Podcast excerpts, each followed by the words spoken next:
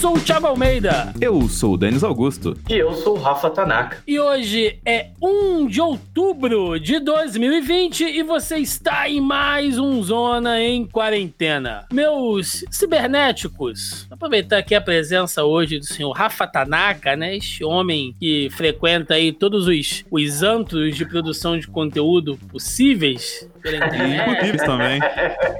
Né? Um homem muito, muito, muito conectado, né? Muito, muito versátil. versátil nas redes, né? E aproveito, né, para perguntar: vocês já assistiram esse documentário da Netflix, O Dilema das Redes? Ainda não, cara. Ainda não. Não. Mas já, já sei mais ou menos o que tá rolando. Então, se você já anda, assim como eu, agora eu estou me dirigindo aos nobres e caros ouvintes desse programa, né? Se você, assim como eu, já anda meio de saco cheio de rede social, né? Assiste o Dilema das, das Redes, que pode ser aquele pequeno, né, empurrãozinho para você decidir apagar suas contas de uma vez, porque, cara, eu tô ficando muito de saco cheio de rede social, bicho. Eu, eu tô assim, sabe quando você tá sem um mínimo de humor? Eu tô, eu tô nessa. Eu cheguei à conclusão que as redes sociais estão me deixando antissocial. Não, mas o, ainda bem que a gente tá aqui com o Rafa, porque a gente gravou a temporada inteira do Sala da Discord praticamente baseado nesse argumento. Tá, demais, cara, demais. Eu também, eu, eu, eu tô usando o Instagram, mas eu não tô usando o meu Instagram pessoal, não, cara. Eu tô usando o meu Instagram lá do profissional, que eu uso de fotografia, porque eu tô de saco cheio de ver o pessoal lá, meu. Nossa, não dá. Só política, só gente reclamando. O Twitter, então, é outro, outra bagunça, então. Por incrível que pareça, eu até voltei a usar um pouco mais o Twitter, porque como as coisas são muito rápidas, eu, eu, eu fico menos tempo exposto à merda, entendeu? Porque no Facebook, por conta até de trabalho, de divulgação das coisas que a gente faz aqui, às vezes eu tenho que ficar rodando várias e várias vezes e o Facebook, ele tem um algoritmo teimoso, não sei se acontece isso com vocês também. Às vezes ele me mostra várias vezes a mesma coisa e ele me mostra coisas de pessoas que eu não interajo. Eu falo, pra que, que você tá me mostrando isso que esse cara. É só pra eu passar raiva, não é, Facebook? Sim, Fala a verdade. Sim, Wanderson, pra você é um desses, viu, Wander? Para de mandar o bagulho lá da vereadora, tá? Que saco cheio. Eu sei, não vou votar em ninguém esse ano. Um abraço pro professor Wanderson Santos, que estiver nos ouvindo. Wanderson é um amigo de longa data, Thiago. Pô, cara. Eu sei, ele só, ele só me marca no negócio da, da vereadora que ele quer lá fazer um negócio. Adoro ele, mas, meu, não, por favor. Eu sempre digo, né? Já, já fa- eu, se eu não me engano, até numa das vezes que a gente gravou o próprio Sala da Discord, eu já falei isso lá com vocês. Que algumas pessoas eu mantenho no meu Facebook pela simples razão de, de, de experimento social, né? Deixa, eu- deixa eu pegar essa pessoa aqui que é um arquétipo, né? Desse, desse tipo de, de, de tribo urbana. Eu vou colocar, eu vou deixar essa pessoa aqui só pra ver o que, que essa galerinha anda falando. Mas eu vou dizer pra vocês que tá ficando indigesto, cara. Até assim, pra dar risada, tá ficando indigesto. Eu, eu, eu não sei, eu tô. Eu tô cansado, cara. Eu tô cansado, assim. Eu sei que a gente já falou isso várias vezes nesse programa, inclusive, né? De que esse desgaste é normal, porque a gente tá acompanhando as coisas, tá trabalhando com isso. A gente tenta manter o humor, mas rede social é um negócio que tá me deixando cansado. Não, cara, pega exemplo de você, Cadu Lopes, que participou com a gente aqui já. Vocês são guerreiros no Facebook, cara, porque, assim, eu acredito que seu Twitter seja muito mais seletivo do que seu Facebook. E o seu Facebook é uma fauna, Thiago. Sim. que puta que lá merda, cara. Do cada coisa que surge lá, velho. Então, Meu assim. Facebook é, é, é a fauna do Pantanal, queimada, pra você ver. Exatamente. Só bicho distorcido. Me perdoem aqui a. As onças. Né, cara? Mas é, é só criatura bizonha, assim. Mas também tem muita gente legal, sabe? Às vezes é isso que me mantém, assim. Porque... Aquele pessoal daquela página da. que semelhante ao TikTok lá, né? Que você marcou essa semana. Então, são É um coisas como essa. legal. São coisas como essa que me fazem pagar a, a internet todo mês, entendeu? Pra ficar ali. Às vezes a gente junta, brinca, joga alguma coisa online e tal, mas rede social como um todo, principalmente em, em época de eleição, né? A gente tá em eleição municipal aí. Olha, vou, vou dizer pra vocês que, que tá difícil ficar em rede social, mas uma coisa que a gente não vai antissociar aqui é o nosso primeiro bloco de notícias. Começando aqui o nosso primeiro bloco de notícias, link do G1. Mundo ultrapassa a marca de um milhão de mortos por Covid-19, diz universidade. O mundo ultrapassou nesta segunda-feira, dia 28, a marca de um milhão de mortes provocadas pelo novo coronavírus, segundo a Universidade Johns Hopkins. Os Estados Unidos e o Brasil são os países com os maiores números de óbitos. Além da marca, a velocidade da pandemia também chama atenção. Enquanto o mundo levou seis meses para registrar as primeiras 500 mil mortes, foram necessários somente três meses para registrar as outras 500 mil. As últimas 100 mil mortes foram registradas em 12 dias. Os cinco países com mais mortes são Estados Unidos, Brasil, Índia, México e Reino Unido. Os números brasileiros são do consórcio de veículos de imprensa, do qual o G1 faz parte, que apontavam mais de 142 mil mortes no país pela Covid-19. E os dados mundiais, né, são do monitoramento aí da, da Universidade de John Hopkins, que foram atualizados aí já na noite de segunda-feira, né, dia 28. Uh, gente, nenhuma novidade zero pessoas surpresas, né? Porque a gente sempre disse que os números iriam manter aí uma certa progressão no, no, nesse avanço, né? Até não exatamente pela capacidade de, de, de morte do vírus, né? Mas mais pelo, pelo alto grau de, de, de, infecção dele, né? É um vírus que se transmite de uma maneira muito, muito rápida, né? E isso foi dito desde o início. Mas quando você coloca os números em termos mundiais, já batemos esse um milhão.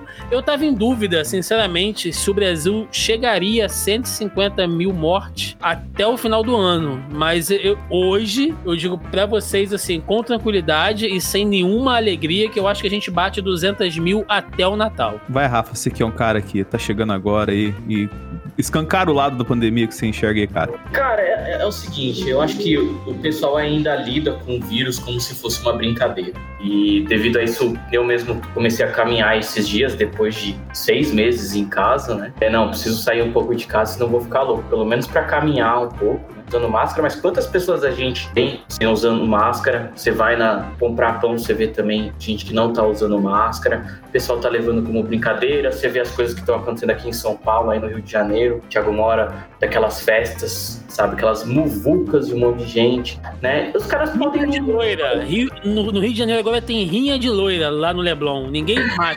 Essa parada, cara, essa loucura. É, meu, o pessoal tá, o pessoal tá nem aí do Rio, do, é no Rio que vão reabrir o cinema, né? Isso. Cara, como é que pode, meu? Eles vão reabrir. Mas no Rio de Janeiro, Rafa, tá no piloto automático. Não tem governador, não tem prefeito, não tem nada. Botaram um boneco, botaram um bonecão lá, sentado, um boneco do posto, ele só tá balançando os braços assim, ó. E a população tá indo, cara. O Rio de Janeiro é loucura, é né, velho? É loucura, é loucura. Ah, não, e, e, eles querem voltar às aulas aqui em São Paulo. Ah, não, a gente tá preparado para voltar à aula. Me diz, né? Criança pega piolho. Você acha que não vai pegar coronavírus? Ah, meu. Inclusive, é, inclusive eu acho que essa é, pode ser a frase do programa.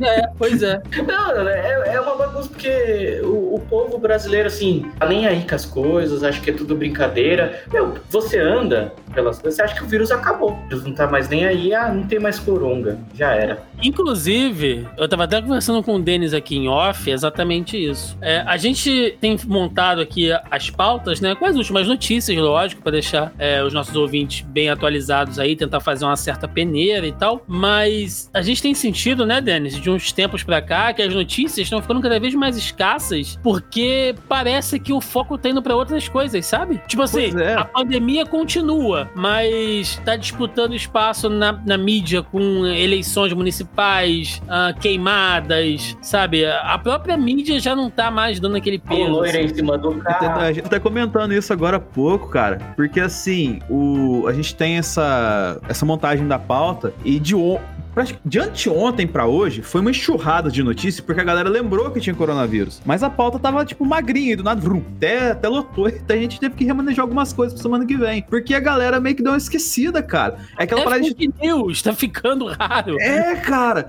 A gente teve que. Porque assim, no começo do, da, da proposta do Zona em Quarentena é o quê? Ó, galera, negócio sério. Não vamos normalizar uma parada, uma pandemia global, porque a parada é séria e tá morrendo gente e não não deveria morrer, tá ok? Mas, cara, tipo, se normalizou a um ponto que, assim, as coisas acontecem além da pandemia, que a pandemia, mesmo que seja uma parada importante, fica perdendo espaço comparado ao volume de merda que tá acontecendo na eleição, no Pantanal, na eleição americana.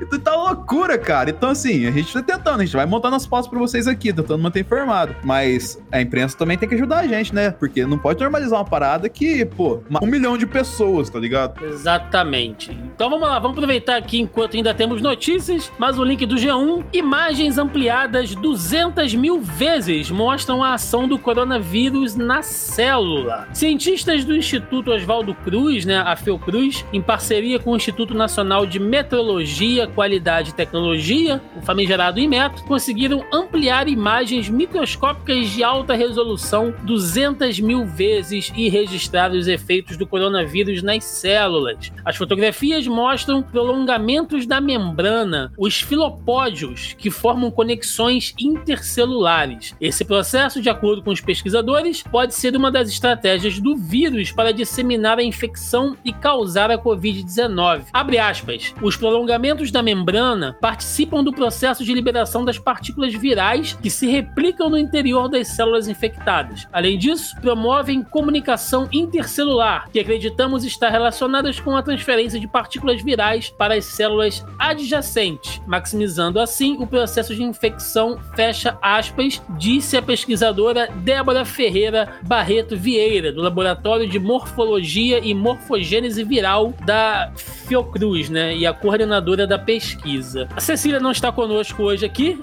mas se ela tivesse, com certeza, ela ia dar uma, uma explicação muito melhor sobre isso, mas a gente consegue entender que esses filamentos, né, deixa eu usar até o, o termo correto aqui, os filopódios, uh, são essa coisa meio que pra... Eu tô usando aqui, gente, uma linguagem totalmente leiga e ignorante, tá? Nada científico, mas é, é como se Principalmente ajudar... ignorante vindo do Thiago, né? Totalmente ignorante. Uh, é como se o vírus ele tivesse uma facilidade para abraçar as células, né? Ele, ele, ele consegue aderir às células ali e aumentar esse grau de infecção. Mais uma vez, né, sempre deixando claro aqui e registrado uh, a eficiência, o belo trabalho das organizações e dos, e dos institutos científicos brasileiros, né, a galera da Fiocruz e do Instituto Butantan em São Paulo, principalmente, tem se destacado e muito aí nesses estudos e mostrando mais uma vez, como a gente sempre fala, o vírus é novo e a gente tá sempre descobrindo alguma coisa dele, né? Inclusive aqui deixar, já foi mencionado pelo Thiago, mas um momento de solidariedade para nossa querida amiga Cecília, que acabou de postar no Instagram uma foto escrito vocês decidem, ela totalmente suada. Prima Hel ou Hel Vera? e porque, porque assim, eu falo, eu citei ela porque quem vê a arte do nosso programa de duas edições anteriores que ela apareceu aqui, ela usa um jaleco e toca num lugar que tá batendo 41 graus, irmão, para fazer fotos que nem essa aí que vocês vão ver no post e clicar no link da notícia, para dar as informações que ela deu show de, de informação pra gente naquele programa lá. Então, valoriza a ciência, cara, porque assim, não acredito em fake news, vai atrás da informação correta, porque essa galera, a gente tem um exemplo vivo aqui do lado da gente, como é que sofre para entregar as coisas corretas pra gente, velho. Cecília chega em casa com um odor defumado, né? Porque ela fica dentro daquele negócio, aquela cápsula de plástico o dia inteiro. Ah, delícia, ah, delícia. Seguindo aqui, link da Band News FM. Né? Notícias do meu Rio de Janeiro. Que Deus nos ajude. Rio está em zona crítica de leitos para pacientes com Covid-19, apontam pesquisadores da Fiocruz. Pesquisadores da Fundação Oswaldo Cruz apontam que a cidade do Rio de Janeiro está em uma zona crítica em relação aos leitos de hospitais para pacientes contaminados pela Covid-19. A análise foi feita com dados entre os dias 6 e 19 de setembro. A pesquisa aponta que no período analisado houve 86% das vagas de unidade de terapia intensiva destinada aos adultos estavam ocupadas. O pesquisador da Fiocruz, Daniel Vilela, aponta que a flexibilização das medidas de isolamento social é um dos fatores que vem causando o aumento do número de casos na capital fluminense. Segundo o último boletim sobre ocupação de leitos divulgados nesta sexta-feira, dia 26, pela Prefeitura do Rio de Janeiro, a taxa de leitos de UTI preenchida é de 79%, já a taxa de enfermaria é de 53%. O levantamento da Fiocruz aponta ainda que o estado de Goiás tem se mantido na zona crítica há semanas. O Distrito Federal também permanece com um nível elevado de leitos de UTI ocupados, sendo 75,8% e está na zona intermediária. Gente, assim, para quem não é do Rio de Janeiro, né? Como os meninos estavam falando aí, parece que a pandemia acabou. Hoje eu precisei ir ao centro, inclusive, né? O, o trabalho não, não para, então eu precisei ir ao centro da cidade hoje. Então é uma loucura, assim, né? Claro que tem muita gente usando máscara, a gente vê que tem gente que tá consciente, mas, por exemplo, você entra ali na, na, na, na conhecida Uruguaiana, né? Pra quem conhece aqui, pra quem é de São Paulo, é a nossa versão da, da 25 de março. É a galera se esbarrando o tempo todo, é nego gritando, preço de produto na sua cara, entendeu? É loucura, gente. O pessoal comendo no meio da rua, de boca aberta, lixo pra cacete. O cenário de sempre, sendo que algumas, algumas pessoas de máscara e outras não, né? Eu usei hoje o metrô, né? O cara no meio do metrô abaixou a máscara para poder espirrar. Então, assim, é, é, esse tipo de parada que a gente vê direto acontecendo, né? Então, o Rio de Janeiro é essa zona por conta da própria população, né? Que, que, que tá sem consciência nenhuma, né? Nesse momento, se o Roberto II estivesse aqui em, entre nós e não lá colhendo açaí, ele ia falar que eu tô com um complexo de vira-lata, não sei o que, mas a verdade é essa. E, bom, eu não preciso nem citar ah, o sistema de saúde no, no Rio de Janeiro, né? Quem tá acompanhando aí, nós temos um governador às beiras de um impeachment, envolvido numa denúncia grave de, de desvio de dinheiro uh, com, por essas contratações durante a pandemia, secretário de saúde preso, ah, uma zona, uma zona no, nesse, nesse Rio de Janeiro aqui. É interessante ele falar que as pessoas não sabem usar máscara, hein? A minha mãe tava dizendo, esses dias ela foi no posto de saúde, né, pra pegar remédio, ela disse que na volta ela viu umas 10 máscaras no chão. Porra, eu não entendo isso, cara. A galera jogando máscara no chão, cara. Eu fui caminhar, o pessoal usa máscara, tipo, aqui na boca, sabe? E não coloca no nariz. Já viu isso? Cara. Eu acho que o cara é o Sub-Zero, sabe? É. o é, o Sub-Zero. É um ninja. É aquele meme, né? Que a gente até, a gente até tinha divulgado, né, Thiago? Uma campanha de publicidade lá que. Sim, é. Da, de colocar a máscara no, na a boca, no, no, no pescoço, nariz na boca, né, cara? Porque a galera usa a máscara tudo, tudo do modo que não deve usar, né? Mas, ô, Rafa, eu queria saber, se você tivesse que ir na Uruguaiana, uma questão de vida ou morte hoje em dia, qual seria o seu figurino? A Uruguai, onde o Thiago lá falou? É. é tipo Centrão? Não conheço. Tipo 25 de março. Cara, em primeiro lugar eu nem iria, mano. Não, mas é uma questão de vida ou morte. Como é que iria? Você se vestir como nesse calor de 40 graus pra pegar um negócio lá pra, pra salvar sua vida? Primeiro, assim, bermuda, né? Tênis. Não, já, tá, né, já claro. tá errado. Já, já tá, tá errado. morto. Já. Chinelo. Rio de Janeiro ninguém usa tênis. É, não, não conheço, né? É diferente. São Paulo é calor, mas o pessoal ainda é civilizado, né? Em São Paulo, o pessoal toma banho de tênis, cara. Eu, eu acho uma loucura isso. Manteria a distância aí, se bem que o metrô, né? Dá nem pra. Vai descer no São Bento ali, com distância da galera legal. Aqui. você não ia chegar no lugar. Não ia nem chegar, você já teria pegado assim. Todo... Não só o coronavírus, né? Como tudo lá. É que nem aquela. É aquela negra você teria pegado lá do metrô. é, é aquela fase do Fall Guys, né? Que você tem que ficar sem ser infectado até o final, né? Mas todo mundo é infectado. Só de é. encostar nos caras. Coronavírus é, é, o, é o Among Us da vida real, né? Só que todo mundo é o impostor, tá todo mundo se matando nessa merda. Vamos lá, link de notícias do UOL. Por Covid-19, Prefeitura do Rio reboca 358 veículos estacionados na Orla. A Prefeitura do Rio rebocou 358 veículos no fim de semana por descumprimento do decreto que proíbe o estacionamento no trecho do Leme ao Pontal, aos sábados, domingos e feriados. A medida tem como objetivo combater aglomerações por causa da pandemia do novo coronavírus. O uso de vagas da orla nos fins de semana está liberado somente para moradores, usuários de vagas especiais e turistas hospedados em hotéis da região. Os moradores devem deixar à mostra no painel do veículo o cartão morador do sistema Rio Rotativo, emitido pela Sete Rio, ou comprovante de residência. Obviamente, isso não acontece, né? A galera vai toda para lá e é, é, isso, gente. É o que eu acabei de falar aqui, é o Rio de Janeiro, é o que tá acontecendo. A turma tá indo pra praia mesmo, tá dividindo quiosque. É isso, acabou. O, o, o Rio de Janeiro venceu o coronavírus na insistência. Ô, Thiago, só. É, é, tipo assim, né? O, o, coronavírus não quer, então eles não fazem. O coronavírus quer, então sai notícia. é tipo isso. Agora o coronavírus é o presidente do país. Né? Mas olha só, não é só no Rio de Janeiro que tá zoado, não. Seguindo aqui, link do G1, mais de 300 mortes ocorridas no pico da pandemia em Manaus são reclassificadas para a Covid-19. O total de 345 mortes ocorridas nos meses de abril e maio em Manaus tiveram a causa reclassificada para a Covid-19. A prefeitura informou nesta quinta-feira, dia 1, no caso hoje, que concluiu a investigação de 654 óbitos baseados em novos critérios epidemiológicos. Essas mortes, que ocorreram na primeira onda da doença no estado, haviam sido classificadas por síndrome respiratória aguda grave, não especificada. Após o um novo aumento de casos e internações pela doença, o governo voltou a restringir atividades e uma pesquisa da Fundação Oswaldo Cruz sugere que Manaus esteja vivendo uma segunda onda da Covid-19. Manaus tem se mostrado também assim um, um, um campo fértil, né? A gente é, inclusive noticiou aqui alguns meses atrás aquela galera sendo enterrada em, em, em covas coletivas, né, cara? Um negócio muito triste. Os hospitais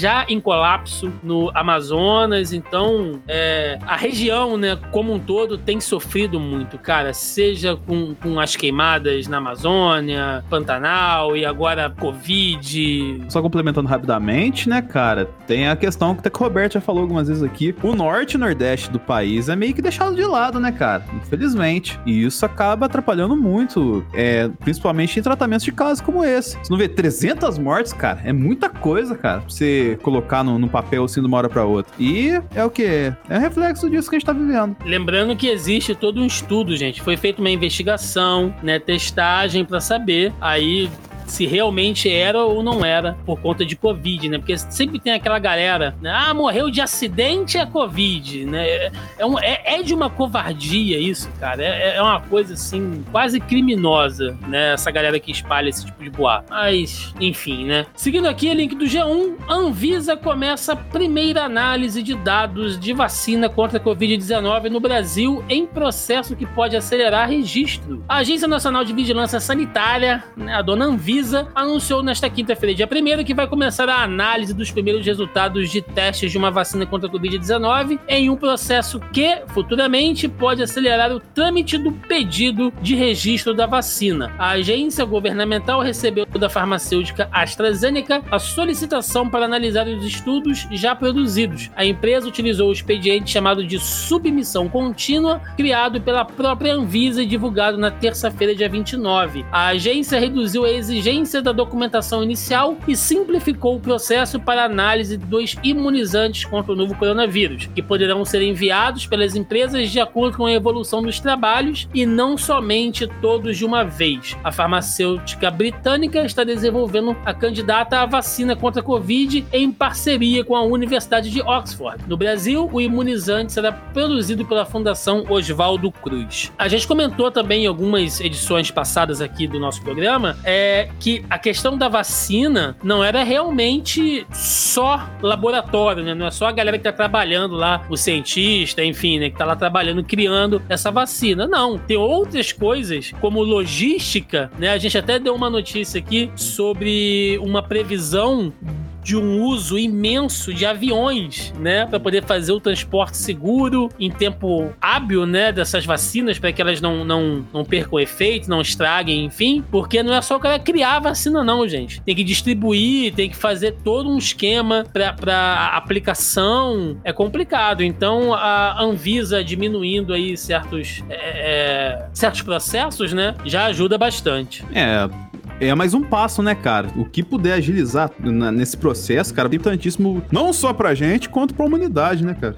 Sim, até porque ninguém aguenta a burocracia no Brasil, né, cara? Nem o coronavírus aguenta a burocracia do Brasil. Seguindo aqui, link do Correio 24 Horas. Bolsonaro achava que coronavírus era uma arma química chinesa, diz Mandetta. O ex-ministro da Saúde, Luiz Henrique Mandetta, em entrevista ao programa Conversa com Bial, relembrou sua passagem pelo ministério e comentou tópicos de seu livro Um Paciente Chamado Brasil: Os Bastidores da Luta contra o Coronavírus. Um dos trechos mais polêmicos da obra é quando Mandetta afirma que no início da pandemia, Bolsonaro estava absolutamente convencido de que o coronavírus era uma conspiração e uma arma biológica chinesa para levar a esquerda de volta ao poder na América Latina. Como é que você rebateu essa sandice? questionou o apresentador Pedro Bial. Abre aspas aí pro nosso ex-ministro, né? Tem coisas que você não rebate, você olha e fala. Até que se prove isso, vamos tratar os fatos, vamos tratar da vida como ela é, vamos enfrentar o problema e depois a gente vê as teorias conspiratórias que são muito comuns. A gente não deve embarcar nessas teorias, né? Respondeu o ex-ministro. Eu já havia visto também o nosso saudoso Henrique Mandetta falando isso no podcast do Café da Folha, né? Aliás, eu indico aí para todo mundo, escutem o Café da Manhã da Folha, tá no Spotify, entra todo dia, é, rigorosamente às seis da manhã,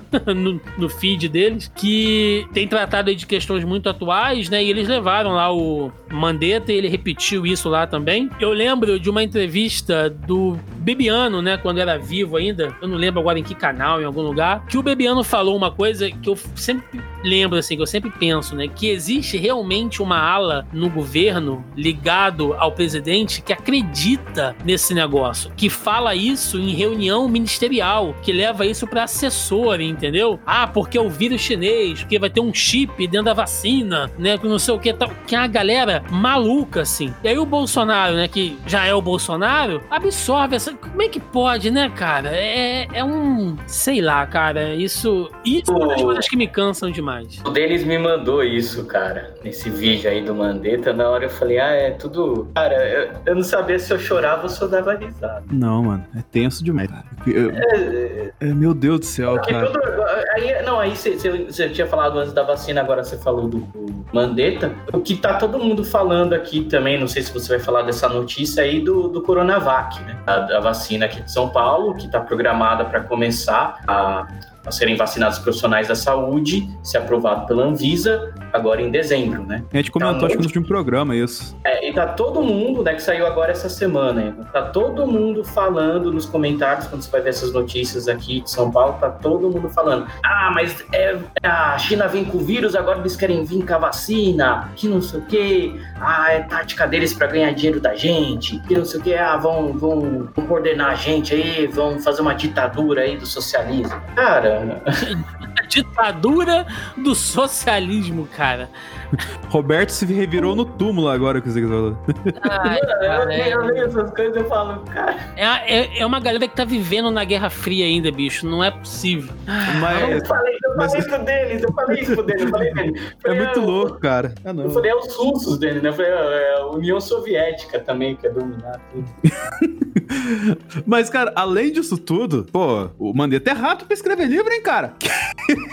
Ele falou que, na verdade, ele falou, inclusive, lá no podcast da, da Folha, né, que ele, por conta de uma reclusão que ele teve que tirar, porque o que acontece? Quando ele deixou o ministério, né, tanto ele como o Sérgio Moro, eles ficam impedidos aí de assumir qualquer tipo de cargo público, entendeu? Qualquer coisa nesse, nesse sentido, durante um período aí de alguns meses. E como ele estava em casa, já em quarentena, sem poder trabalhar, sem poder fazer nada, ele falou que ele aproveitou para tirar esse tempo aí e escrever, né? Hoje em dia também tem, tem cada gente escrevendo livro, bicho, que Infelizmente, escrever livro hoje em dia. Veja bem, eu não tô dizendo sobre o conteúdo, mas o fato de escrever um livro hoje em dia não, não, não significa muita coisa, não, Denis. O Segundo também escreve um livro. É. Pois é.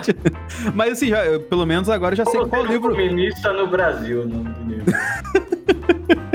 Mas agora eu já sei qual livro eu vou dar pro Roberto quando acabar a pandemia, né, Thiago? Eu tô autografado esse livro do Mandetta pra ele. O que, que ele vai fazer com o livro? É, não foi nem quem responder. É, seguindo aqui o link do G1. Dona de casa vai à justiça por auxílio emergencial de mil dólares, citado por Bolsonaro na ONU, em vez dos 2,4 mil que recebeu. Após o presidente da República, Jair Bolsonaro, dizer em discurso na Organização das Nações Unidas que pagou cerca de mil dólares de auxílio emergencial por pessoa pessoa, uma dona de casa do Rio, foi à justiça para receber a diferença. Ela só ganhou 2,4 mil em quatro parcelas de 600 reais, como os outros beneficiados. Como mostrou o G1, o valor citado por Bolsonaro não corresponde à verdade. O trabalhador aprovado no programa recebeu no máximo, e somando as parcelas, 4,2 mil, o que equivale a 766 dólares. É, e aqui, gente, ainda assim, essa galera que recebeu 4.200, né, é uma parcela super mínima mínima, porque entra aquelas mães, chefes de famílias, que recebem dobrado, né? E conseguiram receber todas as parcelas desde a primeira. Então, ainda assim, somando tudo, não bate esses mil dólares, cara. Entendeu? É, é... Bom, a gente falou sobre isso também em outra edição, mas a sagacidade dessa. Essa.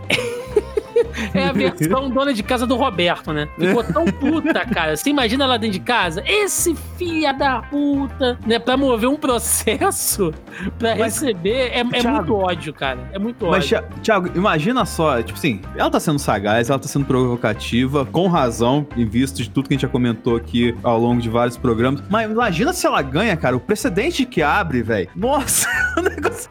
Sim, sim. Você escala, velho. Seguindo aqui, link do Catraca Livre. Brasil terá dia D contra a Covid-19 com distribuição de cloroquina. No próximo dia 3 deve ocorrer no país o chamado Dia D contra a Covid-19, organizado pelo Ministério da Saúde. A informação é do jornal O Estado de São Paulo. Esse tipo de ação geralmente é realizado para atrair a população para alguma campanha de vacinação nos postos de saúde. O mutirão, dessa vez, visa orientar sobre o tratamento precoce contra a doença e distribuir distribuir o cloroquina, que reúne também os medicamentos hidroxicloroquina, azitromicina e ivermectina, todos sem comprovação alguma contra a Covid-19. A ação vai se concentrar nas unidades básicas de saúde. Segundo o Estadão, a data e as ações foram apresentadas em reuniões internas durante a semana, com fontes do governo. Assim, é. Ai, velho. Senta que lá vem Cristian. O Thiago já tá até, meu. Tomando tá tá coragem pra falar. Não dá, mano, não dá, cara. A gente tinha comentado aqui, alguns programas passados, assim, o que o governo vai fazer com esse caminhão, né? Com esses, essas toneladas de remédio que eles mandaram fazer, que não tem comprovação nenhuma, de porra nenhuma, entendeu? E agora os caras vão destruir. Isso aqui não, não cara, isso aqui tá errado. Isso aqui não, não, não devia ser chamado de, de de, campanha do dia D, não. Tinha que ser chamado de campanha Cosme Damião, porque esse cara tá distribuindo essa porra igual saquinho de doce, cara. Entendeu? Tava fazendo kit de cloroquina e colocando um monte de remédio e dando. Veja bem, não aconteceu ainda, né? São fontes lá do governo que, que o estado de São Paulo está, está dizendo que numa reunião, né, que fizeram, estão programando isso. Inclusive, só se interrompendo um pouquinho, se rolar isso aí, vai ser no dia do lançamento desse podcast, não fique esperto. Não, lembrando também que a gente sabe como é que esse governo age, né? As fontes, entre aspas, aqui, tô fazendo coelhinhos voadores, né? Jogam pra mídia, tipo, ó, oh, vai rolar esse negócio. Aí a mídia joga no ar, né? E eles testam pra ver. Se der ruim, a mídia que inventou, né? Se ninguém falar nada, eles colocam em prática. É mais ou menos assim que funciona. Seguindo aqui, link do G1: vacina contra a Covid-19 não trará vida de volta ao normal imediatamente, alertam cientistas. Mesmo uma vacina eficaz contra o coronavírus não fará a vida vida voltar ao normal imediatamente, alertou um grupo de cientistas importante. A vacina é frequentemente vista como o santo graal que acabará com a pandemia, mas pesquisadores reunidos pela Royal Society, a Academia Britânica de Ciências, afirmam em um novo relatório que precisamos ser realistas. Eles dizem que as restrições impostas para conter a propagação do vírus terão de ser relaxadas gradualmente, já que pode levar até um ano para que a vacina seja amplamente distribuída. O que a gente já citou aqui, quando a Cecília participou do nosso programa, ela também falou que as coisas não são, entendeu? Não é um, um Zé Gotinha do inferno batendo na porta de cada um e vacinando você, não é assim que funciona, né? Então, logicamente, há um otimismo, a gente quer que venha a vacina, mas, como diz aí os, os nobres bacharéis da Royal Society britânica, sejamos realistas. É, cara, o, o pessoal, eles acham que, ah, vai sair a vacina, que nem eu falei aqui em São Paulo. Primeiro a serem vacinados vão ser profissionais da saúde, né? O pessoal, ah, vou tomar vacina porque Natal tá aí. Meu, você tem que ver no Facebook, quando falar, ah, a vacina vai começar a ser distribuída em dezembro. A galera, aê, Natal ainda vai rolar, vou comer peru. Cara, eu fiquei assim, tipo, ah, não vou ter que usar mais máscara. Ah. Calma, calma, meu, calma. E é uma questão que a gente conversou bastante lá no Discord, né, Rafa? Que como se não bastasse isso, é provavelmente a vacina que vai sair. Se, sa se sair no final do ano, vai, ser menos eficaz do que uma vacina que sair no meio do ano que vem. Então, assim, vai ser gradual, né? Tipo assim, de uma hora para outra, assim, acabou a guerra, vai beijar a garota no meio de Nova York, tá ligado? Tem que ter paciência, né, cara? A gente falou disso.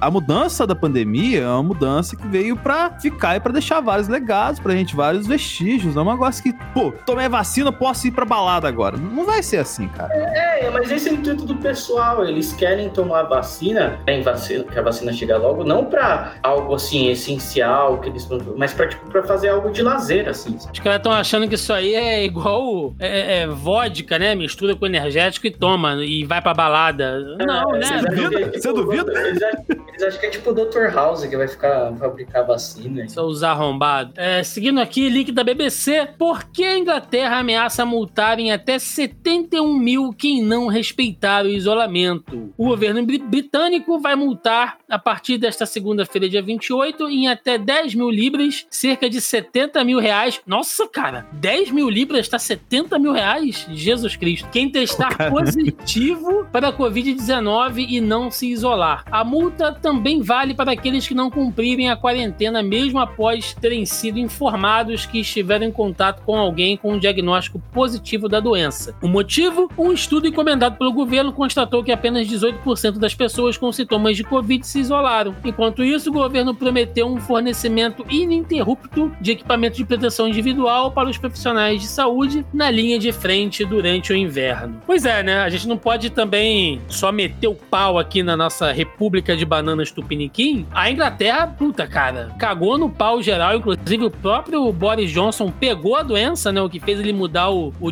discurso dele. E aí você vê, né?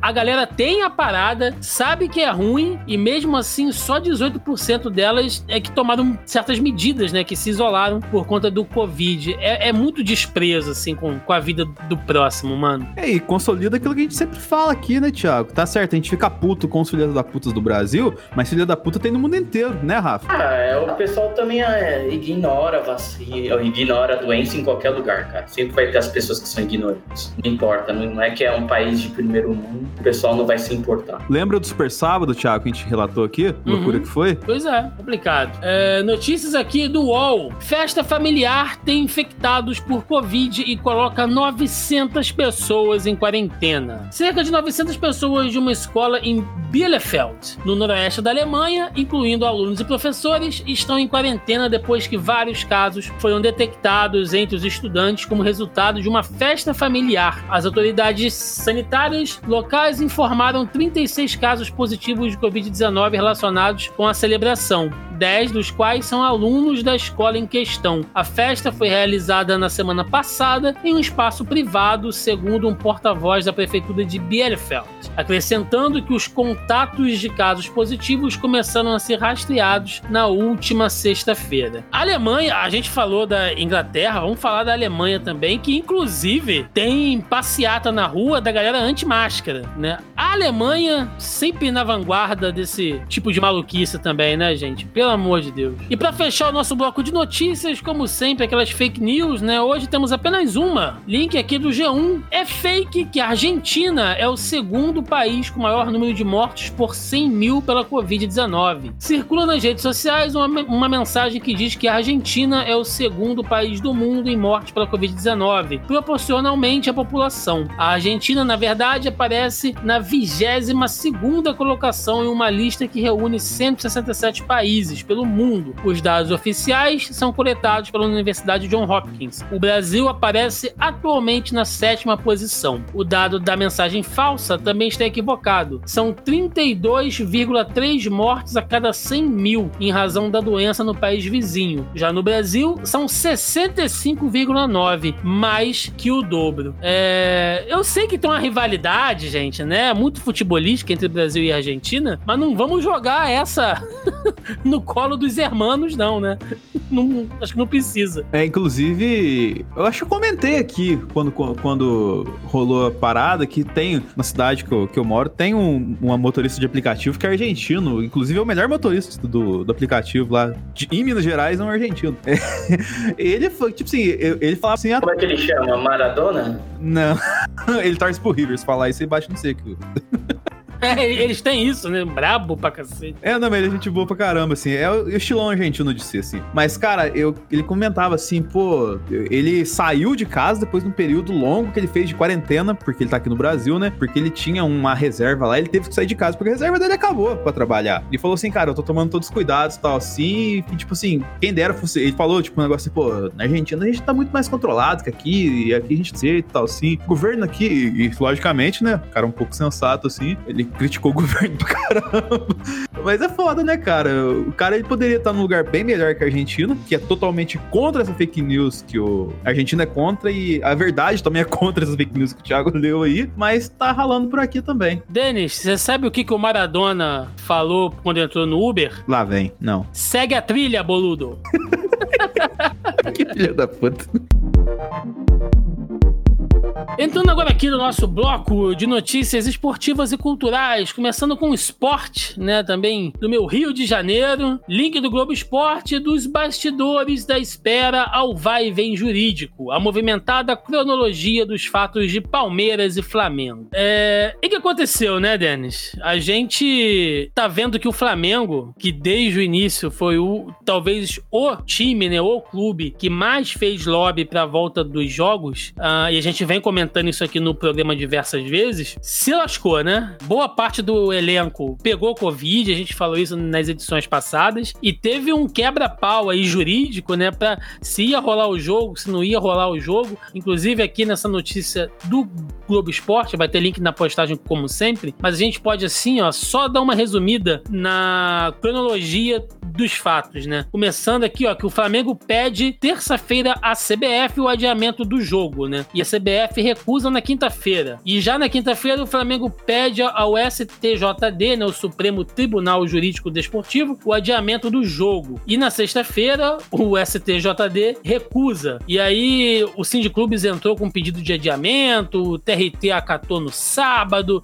a Saferd pediu adiamento no domingo, o STJ validou a decisão do TRT no domingo também. O TRT proibiu o Flamengo de treinar domingo e o TST confirmou o jogo. É, é. Ah. E, vai, e, vai, lembrar que esse TST confirmou o jogo foi 15 para tipo 10 para as 4. O jogo é 4 horas, tá ligado? É.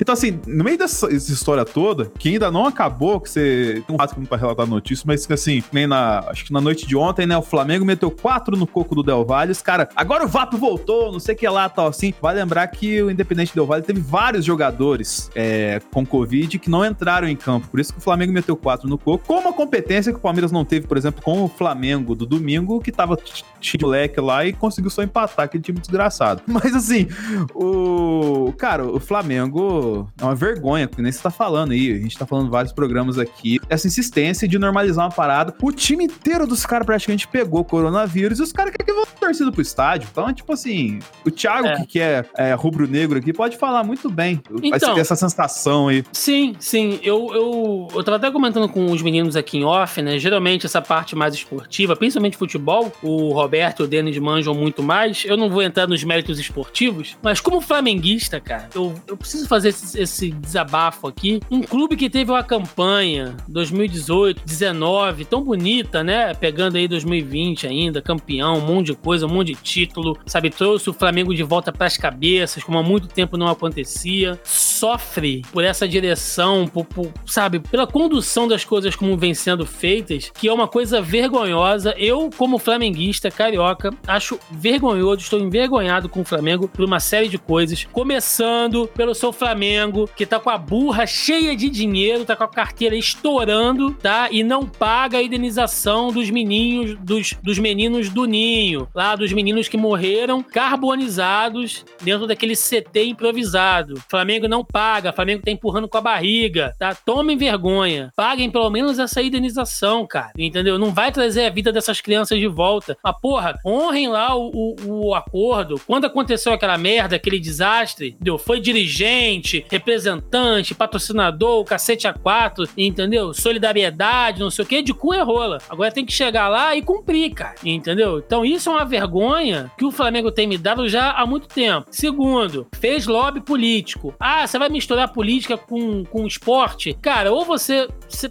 gente, vocês O me desculpem. mistura política com esporte, cara. Não, cara, olha só, você que tá ouvindo, se você acha que política, e esporte não tem nada a ver, você me desculpa. Ou você é muito inocente, ou você é ignorante, cara. Porque a gente não tá falando aqui da, do jogo de futebol que rola aí na sua rua aí, de, de casado e solteiro em final de semana, não. A gente tá falando de um dos maiores clubes que geram uma grana, que tem incentivo fiscal, que tem patrocinador, grandes empresas envolvidas, cobertura de mídia. Lógico que tem estatal, né, política. cara? Patrocinador estatal, lógico que tem política, meu irmão. Lógico que tem a ver, entendeu? A história do futebol como um todo é pautada aí. A gente teve, cara, a gente teve torcedor de torcida organizada indo pra rua fazer protesto político. Como é que você diz que futebol e esporte política não tem nada a ver? Não sejam ingênuos e nem ignorantes, entendeu? Então o Flamengo fez o lobby, foi lá, Bolsonaro, tirou fotinha. E eu não tenho nada contra. Tira foto com o Bolsonaro, tira foto com o cachorro do Bolsonaro, tira foto com quem você quiser, meu irmão, entendeu? Só que fez lobby alguns meses atrás pro futebol voltar. O Flamengo, que até então é o, o clube mais forte, é o clube que tá mais em alta, né? Então ele, mal ou bem, ele acaba sendo um líder do setor atualmente, impulsionou, fez os jogos voltarem, aí tá querendo fazer voltar torcida e o cacete, aí agora quando o time fica doente por uma atitude que o Flamengo tomou, eles querem cancelar um jogo, meu irmão, chama a família lá do, do, do dirigente lá pra poder jogar, entendeu? Bota lá no meio lá pra poder jogar, porra. É, é, é um- é uma parada assim, velho, que a gente tenta manter aqui o bom humor às vezes, mas é. Não dá, não, cara. Não dá, entendeu? Não, não é nem a hipocrisia, né? Eu, eu vi gente postando meme, né? Ah, enfim, a hipocrisia. Não é hipocrisia, não, é canalice mesmo, esse tipo de coisa aí. E só dois apontamentos em cima disso, Thiago. Primeiro que, até vou, vou colocar o link, o Sidão, do brother do JP, que divulgou uma thread no Twitter, um carinha que contabilizou todas as vezes que o Bolsonaro usou camisa de time. Dá cerca da- do número de 45 vezes que o presidente da república utilizou times de futebol em campanhas, em questões de lobby que você mencionou aí. E segundo, cara, que todo esse rolê que a gente falou aqui, é, STJ validou a decisão no domingo, o TRT proibiu o jogo do... proibiu o Flamengo de treinar no domingo. Essa galera do ST, STJ e do TRT é flamenguista, cara. Eram flamenguistas que ah, deram andamento no processo de um modo meio ruim pro negócio rodar e não ter jogo. Só que eles viram que a parada ia cair e mandou o time do Flamengo pro estádio, pro Allianz Parque, pro jogo, em cima da hora, tá ligado? Então, assim, cara, o Flamengo tá de parabéns, entre aspas, né, cara? É, meu, é- é- é- eu acho que assim, eu concordo com você, eu não manjo tanto de esporte como o Denis e o segundo, né? Mas que eu acho isso daí uma. Sim, como você diz, uns tremendos de uns sacanas, cara. E, pô, o time inteiro tava com lá, eles quiseram colocar todo mundo pra jogar do mesmo jeito. Teve essa briga. Ah, cara, é Brasil, né? Brasil acho que não, não dá pra esperar menos nada. Pois é, e deixando um pouquinho o esporte de lado, falando de cultura, é, no blog aqui do Ricardo Feltrin, dentro do UOL, sem shows, músicos e bailarinas vivem de auxílio emergencial e favores. Enquanto boa parte dos setores volta aos poucos a funcionar e a faturar, o segmento de shows e eventos segue parado e sem nenhuma previsão de retomada. Até o momento, todos os eventos públicos e quase todos os privados no país ainda estão suspensos. Festa de peão, shows municipais, réveillões Brasil afora, enfim, quase tudo. De forma geral, a música ao vivo está em seu pior momento. A moda das lives foi um sopro de esperança, mas não só já passou, como não deu dinheiro para a maioria dos artistas e bandas. Eles precisam pedir auxílio emergencial do governo. Os que não conseguiram isso estão vivendo de favores e doações de parentes ou dos próprios artistas com quem trabalhavam. né? E a matéria, enfim, segue, segue aí falando um pouco mais da situação do- dos nossos artistas, dos nossos músicos, né? E, gente, eu tô falando do cara que vive de música, não tô falando da Anitta, não, que tem grana pra queimar, que pode ficar em isolamento até o fim dos tempos. É que faz carreira internacional na pandemia. É, que não vai passar fome. Não é dessa galera que eu tô falando. Eu tô falando do cara que, que toca em clube, churrascaria, ou de repente. Que tem uma orquestra, que tem uma banda, entendeu? O músico em geral, o artista em geral, tá sofrendo muito, né? E todo o setor de eventos. Eu trabalhei muito, né? Muito, muito, muito da minha vida, e espero continuar depois, quando as coisas voltarem, é, no segmento de eventos, e a gente sabe que tá sofrendo muito. Eu tenho muitos amigos da área que estão parados, entendeu? E, e- e passando perrengue também, se virando, dando os pulos, fazendo os corres. Porque tem que ser, cara. Sabe? É muito complicado. Você você fazer isso. O que só me deixa mais puto com a notícia anterior do negócio lá do Flamengo, entendeu? Enquanto tem gente realmente precisando, essa galera que podia estar tá parada não tá, entendeu? Então, além disso tudo, só mostra como é que o artista no Brasil, eu tô falando da arte em geral, de novo, não tô falando das celebridades, mas do artista povão, pé no chão, né? Como é que sofre, cara? Como é que você não consegue fazer um pé de meia nesse país, né? Como é que a arte como um todo é desvalorizada pra cacete. E foda-se se é síndrome de, de, de vira-lata. Porque é verdade, cara. Entendeu? Os números estão aí e eles mostram isso. A gente fez lá no Sala Discord, né, Rafa? Um especial falando do impacto da pandemia na cultura, né? E eu até recebi o Vedes lá, ficou um papo bem bacana, assim. E tem Sim. essa questão, né, cara, que, assim, a gente falou muito do, do entretenimento, do cinema, assim, de to, todo o comércio do entorno, né? De, a gente falou de cinema, Bombonier, tudo assim. Mas isso pode ser transportado muito fácil pros shows, né, cara? Que é todo aquele, aquele ecossistema que tem numa festa de rodeio, que nem o Thiago falou assim na, na notícia, né, cara? E que não tá trabalhando porque não tem festa, né? E trabalhava o ano inteiro porque tinha festa o ano inteiro. É, o que o pessoal que mais precisava de ajuda é o que não tá recebendo nada, o pessoal da cultura também. Uh, quando a gente falou, eu vi que eu tava vendo algumas reportagens que o pessoal que faz teatro, quem tá conseguindo e tem um, um produtos tecnológicos, né? Tem câmera, tem celular, tem modem, essas coisas, é, tá fazendo peça online. Quem tem essa possibilidade para conseguir se manter, né? Tem, por exemplo, meu vizinho, que ele é cantor, assim, da, noite. Cara, ele tá fazendo live todo dia, toda semana, no caso. Eu vejo ele cantando aí, fazendo live, pedindo para as pessoas mandarem música, para ele cantar. Tal. O pessoal tá se virando do jeito que pode, cara. E é os que mais precisavam de ajuda. Pois é. Talvez a festa de peão pudesse voltar, né? Porque a quantidade de gado que tá solto aí. Oh. Entramos agora no nosso bloco de debate e hoje, Denis Augusto, primeiro de outubro, você sabe que dia é hoje? É o primeiro dia das minhas férias.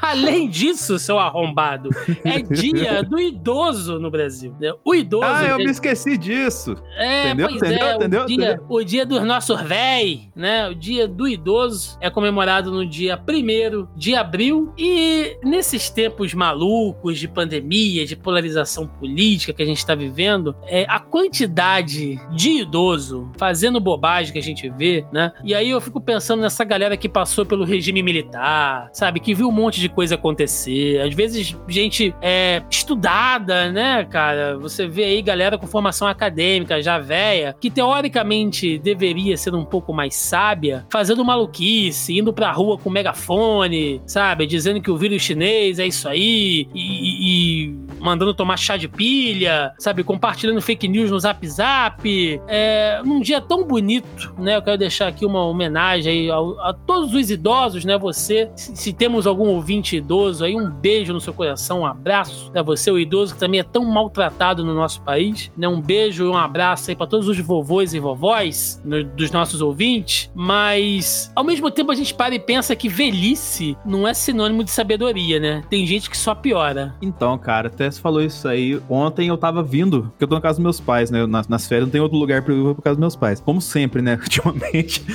Mas assim, e a gente passou no caminho na casa da minha avó, porque minha mãe tinha que entregar um documento lá tal assim, mas foi daquele jeito. Cada a gente dentro do carro, ela encostou perto do carro assim, a gente não encostou nela, só entregou o documento para ela, conversou um pouquinho com a distância assim, né, com todo mundo de máscara e foi para casa. E assim, eu entendo, até o Roberto, ele sempre cita aqui, né, tipo, o idoso é covarde porque ele fica falando, compartilha merda na internet e tal assim, mas tipo, uma grande parcela do idoso, cara, é exemplo que nem minha avó. Minha avó, ela não sabe mexer no celular, o smartphone assim, tá ligado? Ela sabe digitar númerozinho que tem que ligar, ela vê o papelzinho lá com o número lá e liga pra quem precisa. Então, assim, tem a parcela do idoso que não foi, que eu sempre menciono, gosto de ressaltar isso, não foi educado digitalmente como nós fomos para saber ler uma notícia, para saber discernir uma informação verdadeira de uma falsa, que cai naquelas fake news do Dória comunista lá. Essa galera toda, ela é bem grande e de fato ela poderia se informar mais, mas ela não se informa por quê? Por causa que você mencionou dela se achar muito sábio, né? Não ter humildade de saber que tem que aprender um pouquinho. Mas tem essa galera que também é idosa e que precisa de toda uma ajuda, uma atenção, como eu acabei de citar o exemplo da minha avó, que a gente sempre dá apoio para ela, ainda mais no momento que ela passa, assim, já poderia, assim, sei lá, é, imagina só, ela passa uma vida inteira assim, é, e no final da vida, assim, que ela poderia, sei lá, dar uma passeada, assim, tem que ficar em casa, trancada. Então, tipo assim, é um momento muito difícil. Se é pra gente, que tá informado a cada segundo, imagina pra, pra, pra, pra essa pessoal, assim, os idosos que não tem esse acesso à informação, entendeu? Então, assim, é difícil, tem que ser, tem que dar toda a atenção do mundo e todo o amor e todo o carinho que eles nos deram um dia. Então, eu, eu, acho que a questão que fica aqui é essa, tipo, por mais difícil que seja o diálogo, por causa do choque geracional, assim, a gente tem que dar atenção e respeitar, porque se a gente tá aqui é porque eles fizeram por nós um dia, né, cara? Concordo, Denis. E também, assim, é que o pessoal, parece que, assim, os idosos, a grande maioria deles ficam meio teimosos. Acho que são os donos da razão e começa a ver tudo. Não, aqui não, que nem eu vejo meus vizinhos aqui que são idosos ah, que não tem esse lance de coronavírus, não. Tipo, neto vindo, recebendo neto, porta de casa, deixando entrar, tal. Eu falo, meu, como é que pode a gente falar, olha, tá errado, tem que usar máscara. Porque, assim, pelo menos meus pais que são idosos, eles não, não, não têm isso, né? Eles veem que é perigoso mesmo, né? O vírus, mas tem muita gente que você olha assim e fala, caraca, eu, dessas minhas caminhadas eu sempre vejo um idoso sem usar máscara, né? Aí eu vi uma, uma senhora do meu outro lado passou falando, ô, oh, tem que botar máscara, ele fez esse negócio no seu cu, falou mim. Caramba, meu, eu não vou usar, eu não preciso disso. E acho que a gente tem tá tentando, como o Denis falou, demonstrar cuidado, só que acho que muitos não ligam também. E aí você falou do, do dia do idoso, né? Como que o nosso país lida com o idoso. Né? Tá sempre colocando quanto de idosos que morreram em asilo por conta do coronavírus, que não teve nenhuma preocupação com isso. Na região que eu tô aqui, cara, a grande maioria de mortes de Covid foi em idosos, cara. Então, assim, é, a gente deu, né, Denis, uma notícia aqui, logo no, numa das primeiras edições aqui do Zona em Quarentena, até de, uma, de, de um asilo, né, de, um, de, uma casa de idosos, se eu não me engano, na Europa, que foi achado uma galera morta lá dentro, né, cara? Um negócio terrível, assim. Então, é complicado, porque ao mesmo tempo que a gente quer cuidar, quer falar, tem muitos que são teimosos e que é é, é, eu acho até que é uma reação natural do mais velho não gostar de ser repreendido pelo mais jovem, né? Mas alguns são realmente agressivos, assim, é, é complicado. Mas também existe a parcela uh, dos idosos que são uh, bem mais conscientes e gentis. Deles, como é que você vai ficar velho? Como é que você acha que você vai ser um velho, assim? Primeiro, eu acho que eu não vou você ficar velho. Não vai chegar até lá? Eu não vou chegar lá. ah, cara, mas eu, velho, eu seria bem chato, tá ligado? Mas não chato é, anti-ciência, anti-vac, satanista, olavista, não. Seria um velho recluso? Sim, sim, eu ia ficar só em... Tipo, aquele, aquele velho lá que mora na Bed-Stuy, lá no Todo Mundo Deu Cristo, tá ligado? Ia ficar só em casa e ia ficar irritado que as pessoas fossem na minha casa. Eu não ia ser preconceituoso, mas ia ficar irritado se alguém fosse na minha casa. É seu ia... É o seu. Eu ia atacar as coisas nele. Eles ia, ia, ia, parar de cortar o cabelo, de cortar a é, unha, né? Lavigne, Sr. Lavigne, lembrei o nome do personagem. A unha ia começar a crescer, assim, fazer uma curva, né? Parecer um, um Zé do Caixão, né? Uma coisa louca. É, eu, eu ia sair de lá que nem um Vini pra cima da galera. E você, Rafa? Rafa vai ser aquele velho que sai de casa para reclamar, que vai pra fila do mercado? É, agora eu tenho que pagar pela sacola plástica, né? Você também tem cara que ia ser assim, o Thiago. Imagina o Thiago, cara. O Rafa é. De... Não, eu, eu vou ser um velho escrotaço, tá ligado? Aquele velho que sai com, com, com, uma meia de uma cor, a outra meia da outra, porque. Fica no bar bebendo, ouvindo o Aguinaldo do Raiol lá. Já viu o velho, velho, quando tá sentado assim no, assim no boteco, assim com aquela vaiana surrada, aquele shortinho que pega embaixo da barriga assim, ele levanta a camiseta, deixa a barriga de fora assim, daquele tapa assim? daquele, daquele e manda, do, e manda uma brama, manda uma brama gelada pra dentro, assim. Eu vou ser desse velho aí, ó. O, o Thiago, a partir dos 50 anos, ele falou que não vai utilizar mais camisa até morrer. Não vou, não. a, a sociedade que lute. Vai tomar ônibus. Aliás, Thiago, no Rio de Janeiro pode tomar ônibus sem camiseta? Porra, aqui, você tá brincando comigo, né? Aqui a galera não tá usando nem máscara. Você quer que use camiseta, porra? Caraca, meu. Tem essa liberdade toda aí, então.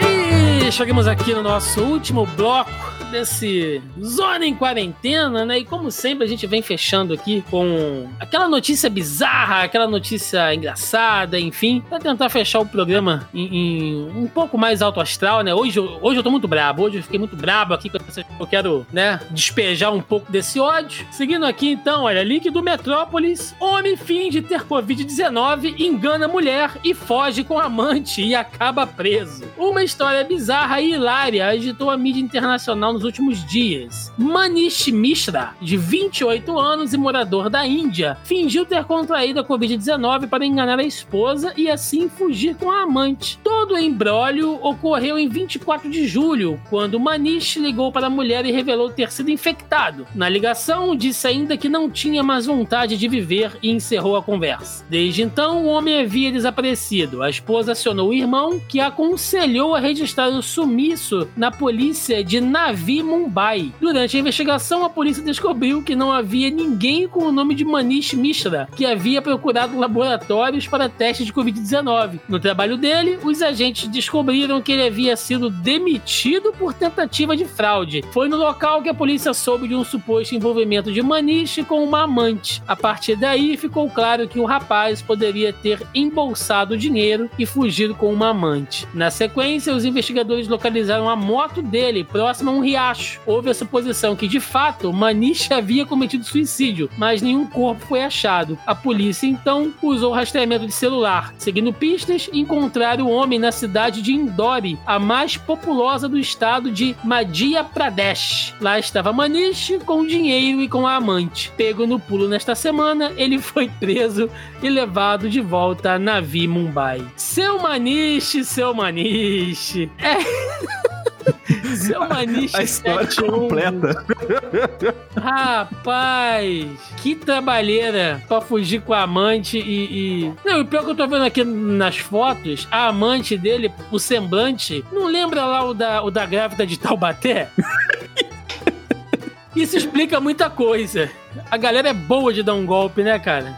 Ai, caraca. Eu achei que você ia falar que foi no Brasil, cara, que eu tava imaginando que isso daí ia ser coisa de brasileiro. Ah, mas você duvida? Olha, se a gente mudar os nomes indianos pra, pra brasileiro, dá a história de qualquer caminhoneiro, cara. Isso aí é tranquilidade pura, assim. O Maniche vira Marcinho. Pro- é, diz que a cidade. A cidade é o interior do Paraná, né? Todo mundo É. é. do interior. O sargento Farrur que vai pegar eles, né?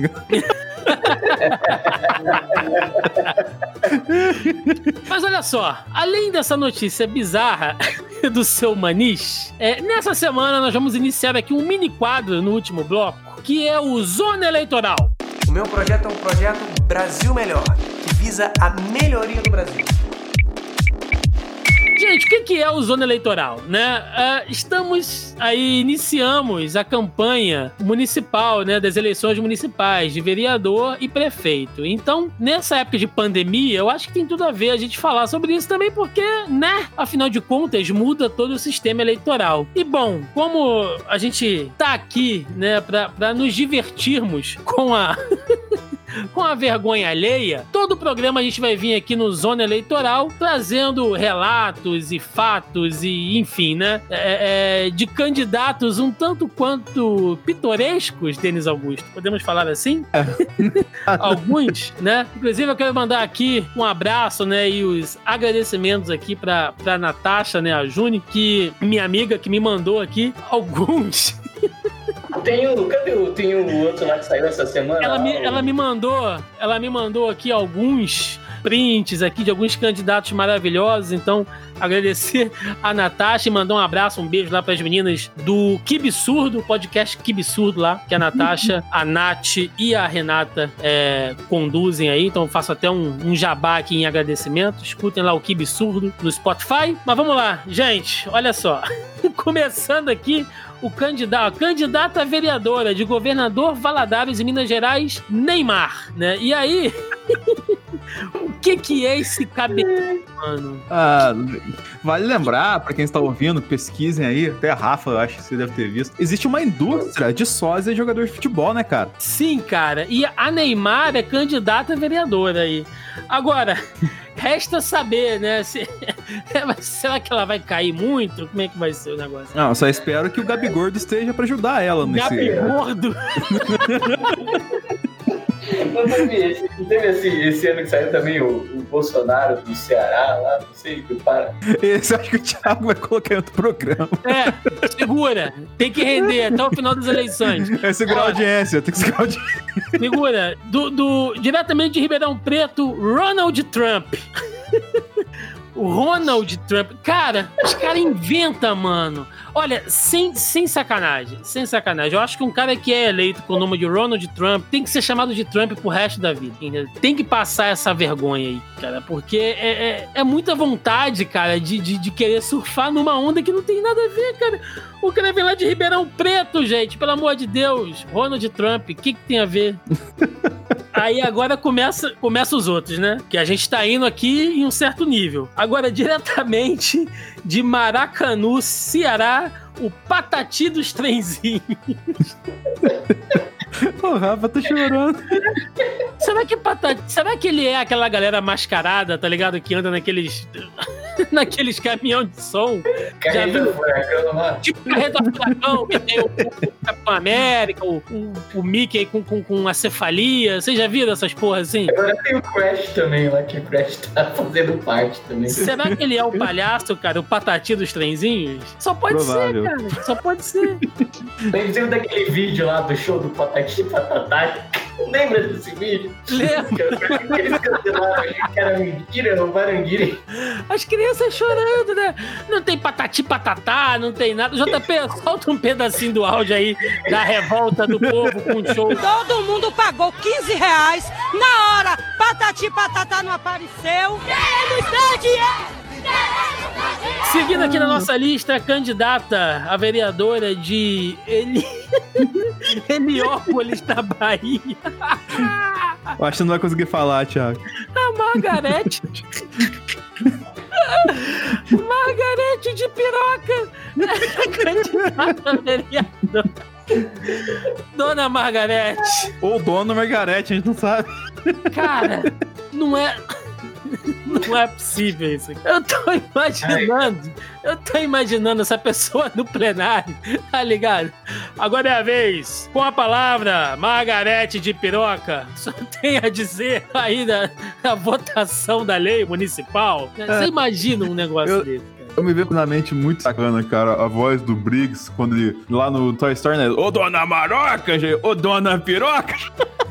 Será que a Margarete de Piroca vai se meter muito nos assuntos da prefeitura? Ah, não!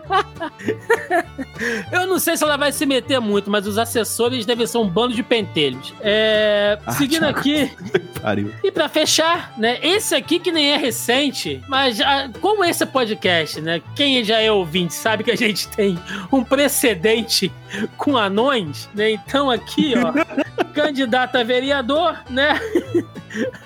Dos males, o menor. Anão, o vereador. Ô, ô, Rafa, e o da hora é que o anão é a cara do Tyrion, né, cara? Putz, cara, é mesmo. É verdade. Nossa. Se ele tingiu o cabelo, então já era, cara. Aí a frase dele ia ser, né? Eu sempre pago as minhas dívidas. E- Esse, esse vai chegar no trono, ele vai dar um golpe na Cida prefeita aqui. Bom, gente, é isso. Mandem, mandem sempre aí as suas dicas pro, pro Zona Eleitoral. Queremos sempre candidatos pitorescos, assim, entendeu? Da, da Margarete de piroca pra cima só, que a gente vai aceitar aqui a partir de hoje. Denis Augusto. Pensamento do dia com Denis Augusto. A Margarete de piroca, mas a vida não é não. É, é foda, mas não é, né? Hoje não, não, não temos Roberto II aqui, né? Que está envolvido aí com, com um problema ju- judicial. Então, o, Roberto, né, eu, eu nem sei se eu podia falar isso aqui, né? Mas enfim, né, o Roberto tá passando aí por um, um certo Um processo embrólio. Um um embrólio. embrólio judicial, né? Então, talvez a gente tenha até que tirar algumas edições do ar aqui que ele participou, mas já que o Roberto não tá aqui hoje, Rafa Tanaka, se vira nos 30. Dicas de amor, recadinho do coração. Com o Roberto II. Não pense duas vezes, separe logo. Mas se tiver na pandemia, eu posso Não, em casa. Não, Ei, como é que é o recadinho do coração? Não pense duas vezes, separe logo. Cara, eu gosto do Rafa, que ele é um cara simples, tá ligado? Como é que eu resolvo um, um melhor conselheiro amoroso, né?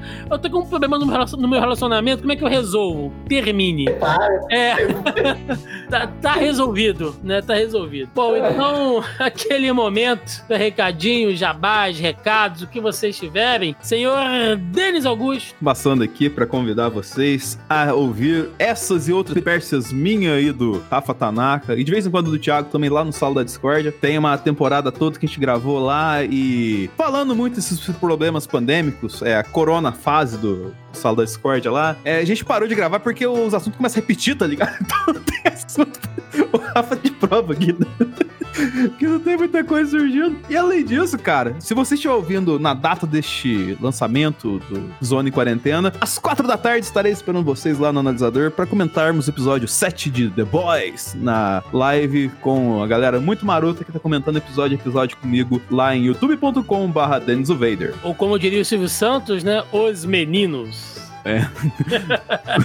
Os rapazes. A rapaziada, né? Na, na- na dublagem BR. Adriano e a rapaziada. Pois é. Ó, tá os cachorros latindo.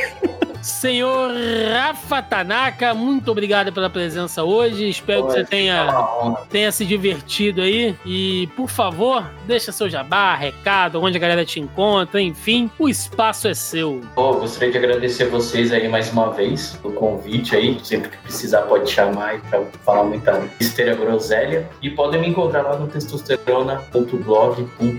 Um site bem caliente aí pra vocês. O Rafa fala de coisas que tocam o coração de verdade. Sim. Ô, Rafa, aproveita que você tá aí, já faz o jabá do Roberto pra gente. Aí, encontro o Roberto lá na hora mais suave no podcast do Mansão Wayne, né? lá falando do Batman, aquele personagem nicho lá. Personagem hit.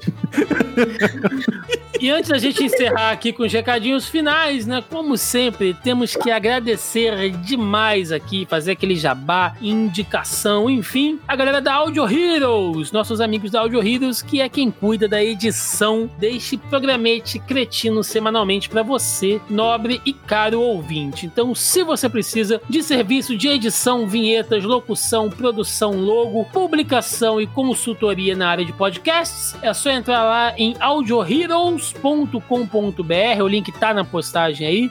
Entra lá, faz um orçamento, faz uma consultoria. Eu tenho certeza que a galera vai atender vocês aí com o maior amor e o maior carinho aí, né? Eu tô, eu tô dando uma olhadinha aqui no site, ó. O portfólio dos caras está crescendo, bicho. Então, o momento é esse. Depois vai ficar aí com, com o preço lá do, do, do, do Radiofobia, né? De edição e tal. Aí, ó, aí já era. Aproveita agora. E o cupom, e o cupom, e o cupom. Cara, o cupom de desconto hoje não poderia ser outro, né? JP de piroca. Você joga lá no, o cupom mais pica da internet, onde você pode gozar dos serviços da Audio Heroes aí, né? JP de piroca. Que é o cara que tem saco pra aturar os clientes. Então, Caralho. É isso. Né? Lembrando, mais uma vez, que você encontra aí o Zone Quarentena nos principais agregadores. os principais agregadores de podcast, também no feed né, e aplicativos aí em geral. Estamos também no Spotify e no Deezer. Além de também na nossa casa, que o zonae.com.br, onde você pode entrar né, e verificar lá na postagem do podcast, né, no post deste programa, os links que nós citamos aqui das notícias, das informações, das fake news, enfim, tá tudo lá bonitinho, listadinho para você não se perder. Então é isso, ficamos por aqui e até o próximo Zona em Quarentena. Valeu!